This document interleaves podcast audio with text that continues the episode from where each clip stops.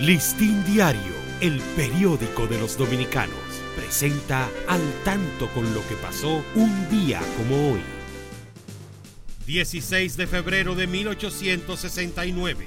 Dmitri Mendeleev decidió descansar y en sueños vio una enorme tabla donde todos los elementos aparecían en su lugar. Al despertar, escribió todo y predijo la existencia de otros elementos y sus propiedades, periódicamente descubiertos y categorizados. A eso se le llama la tabla periódica. Listín Diario, el periódico de los dominicanos, presentó al tanto con lo que pasó un día como hoy.